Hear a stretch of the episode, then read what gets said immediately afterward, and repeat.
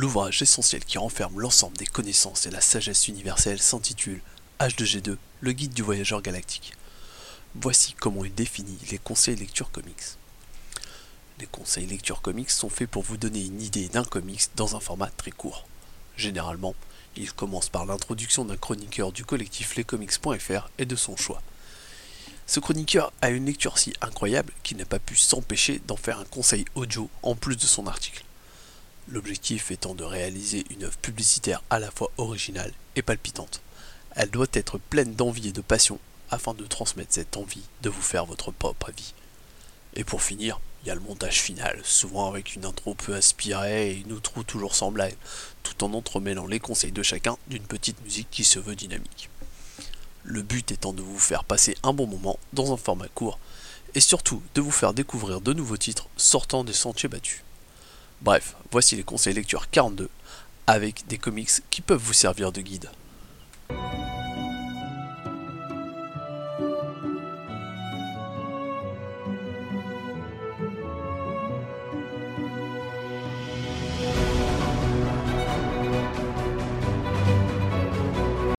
Salut, c'est Comics Grincheux. Aujourd'hui, pour le conseil lecture comics, je vais vous parler de Scott Pilgrim, un comics qui m'a profondément marqué, et ce pour plusieurs raisons.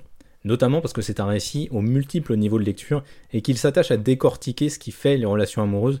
Scott Pilgrim, c'est en effet bien loin de la simple romance bardée de références geeks et que certains essaient de nous vendre comme ça. Si vous avez vu le film, vous savez néanmoins de quoi il en retourne, ou si vous avez au moins retourné le comics dans une librairie, vous savez de quoi ça parle.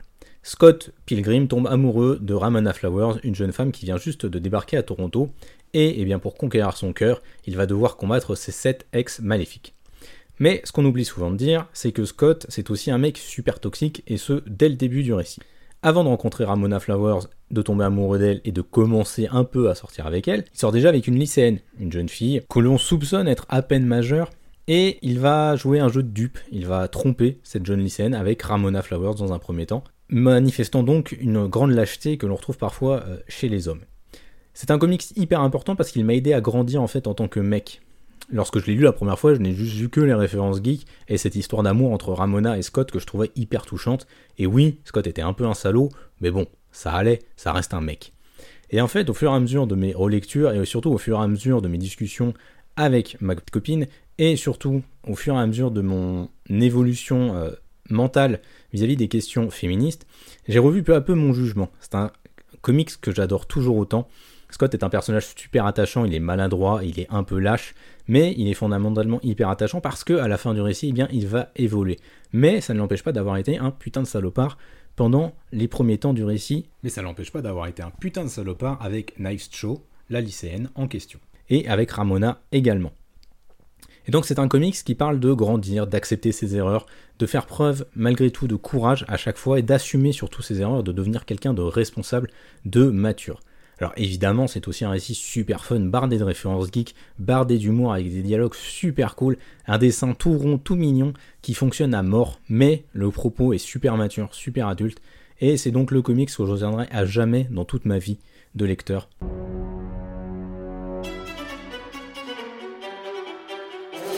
Hello à toutes et tous, je suis Charles alias Prime Sinister et je vais vous parler d'un titre qui, à défaut de m'avoir servi de guide, m'aura un peu aidé à surmonter une épreuve de vie particulière. C'est une introduction qui pourra s'avérer légèrement malaisante étant donné que je vais vous parler de Sunstone, titre édité chez Panini. Sunstone se présente en effet dès les premières pages comme une histoire d'amour lesbienne BDSM, donc BDSM c'est Bandage Sadomaso, où Lisa, écrivaine désargentée qui officie en tant que serveuse en attendant la gloire, rencontre sur un site spécialisé Sadomaso Ali, une talentueuse et riche informaticienne. Les deux jeunes femmes vont apprendre à découvrir et assumer leur passion, l'une pour la domination, Ali, l'autre pour le SM et la soumission, Lisa. Comme vous vous en doutez, je ne suis pas lesbienne, et probablement comme vous, ma connaissance du BDSM se limite à la crampe dans Pulp Fiction et Machine dans le film 8 mm avec euh, Joaquin Phoenix et Nicolas Cage. J'en ai donc une vision qui est hyper violente, perverse, voire malsaine. J'ai pourtant toujours entendu le plus grand bien de Sunstone et je me lançais mollement dans sa lecture. Je dévorais le tome 1, je me lançais dans le tome 2, premier surpris de l'attrait que j'éprouvais pour le titre. Je sortis de la lecture du premier tome en me disant Ouah, j'ai trop envie d'essayer le SM. Dans une période où euh, je suis à l'approche de la quarantaine, je me pose des questions euh, sur ma sexualité et les différentes formes de sexualité, notamment post-parentalité ou après des, années et des années de vie en couple avec la même personne. Ce qui m'a amené à discuter avec mes amis qui sont en couple depuis des dizaines, des quinzaines, voire même des vingtaines d'années. Et aujourd'hui, je me sens un peu comme Néo qui se retrouve face à un choix entre la pilule bleue, alors non, on parle pas du Viagra, je vous vois venir, et la pilule rouge. Je me rends compte que la sexualité, elle est pas linéaire, elle est pas manichéenne, que j'ai des amis qui sont libertins et qui sont très heureux, des potes qui, des copines qui trompent euh, leur mari ou leur femme et ce genre de choses, donc qui déstabilisent totalement euh, ma vision du couple et de la sexualité. Sunstone a renforcé chez moi cet éveil une sexualité euh, différente, particulièrement cette période trouble de balance ton porc, balance ton rappeur, balance tout ce que tu veux. Sunstone décomplexe le sexe et met le consentement, la tendresse et la complicité comme des valeurs ultimes des plaisirs orgasmiques, ce qui au final me semble plutôt sain. Euh, le titre est très joliment dessiné et écrit avec une grande sensibilité par euh, Stepan euh, Sejic, c'est super imprononçable. Et l'œuvre se présente comme romantique et très légèrement érotique. Elle est parfois coquine, mais jamais vulgaire, et l'auteur parvient à nous entraîner dans un univers de confiance et de douceur, fait de chaînes, de liens et de latex. C'est un titre à bien sûr ne pas mettre entre toutes les mains, mais qui pour autant ne ressemble pas à ce qu'il est en réalité. On est ici bien plus proche euh, d'un roman érotique euh, de grande qualité comme L'amant de Lady Chatterley euh, que d'une BD de Milo Manara. Je vous conseille donc ce titre, euh, on va dire quand même à partir de 18 ans, euh, qui est une œuvre euh, qui va traiter de l'amour, de la complicité entre deux personnes sur un fond de sadomasochisme, qui vous permettra de découvrir un univers qui est probablement tout à fait différent de celui auquel vous vous attendiez. Allez, je vais finir ma chronique là-dessus. Je vous dis à la prochaine et puis ben profitez bien.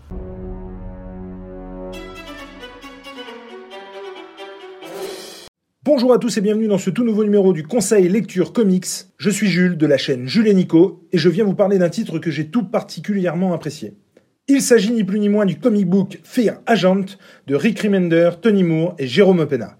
Vous allez assurément vous prendre une très grosse claque en lisant ce titre bourré d'action, d'humour et d'aventure. Il est le dernier des Fear Agent, une espèce d'unité d'élite réunie pour défendre la Terre d'une invasion extraterrestre. Dès les premières pages, vous êtes plongé au cœur de l'action avec East Houston, une sorte de John McClane intergalactique, tentant de sauver le monde, l'univers et sa famille au passage. Cet anti-héros badass, manipulant avec brio la punchline, manipule son pistolet laser aussi bien que le goulot de sa bouteille. Un personnage principal atypique, bourré de défauts, qui ne l'empêchera pas du tout de devenir attachant à vos yeux. Un héros malmené, désabusé, imbibé par l'alcool, qui renaîtra peut-être de ses cendres. Une aventure menée tambour battante mêlant au gré des pages un complot extraterrestre visant à anéantir l'humanité, du clonage, des traîtres, des sauts temporels et western intergalactique. Une espèce de blockbuster survitaminé qui vaut le détour. Si vous aimez Die vous aimerez Fear. Et arrêtons-nous deux minutes sur le dessin. Une tuerie, rythmée, ciselée, appuyant l'humour et l'action avec brio. Moore et Opena font un travail extraordinaire. Une histoire survitaminée dont vous me direz des nouvelles. L'omnibus de Fier est disponible chez Aquileos et dans toutes les bonnes crèmeries. Il fait 844 pages et coûte 70 euros. Voilà, c'est tout pour moi aujourd'hui. Et souvenez-vous qu'il est bien beau d'écouter les avis, mais n'oubliez pas aussi qu'il vous faut vous faire votre propre opinion. Des bisous, à la prochaine. Ciao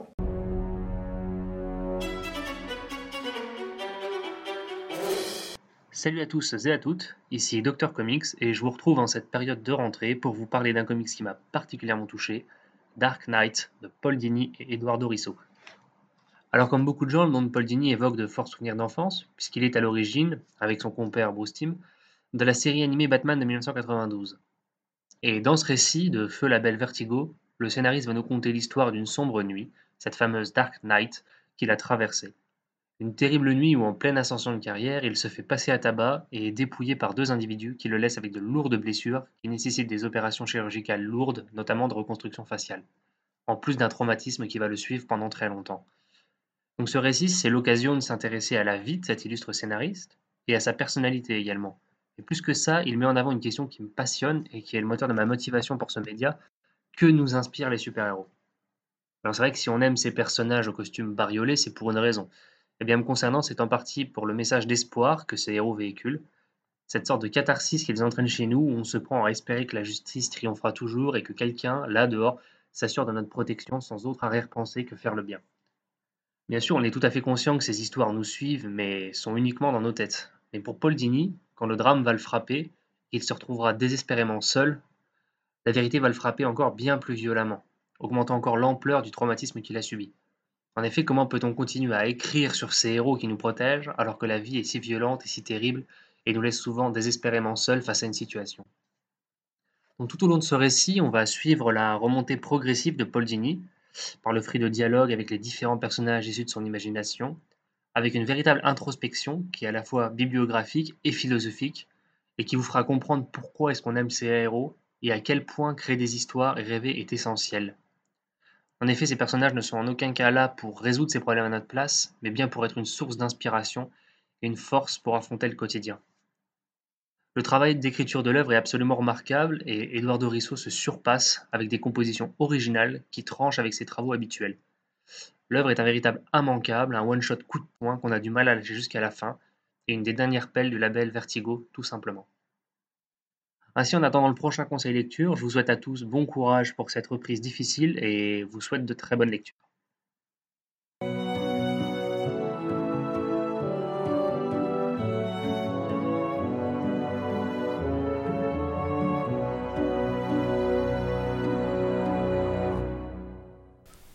Merci pour votre écoute et on se retrouve le mois prochain pour de nouveaux conseils lecture comics sur lescomics.fr.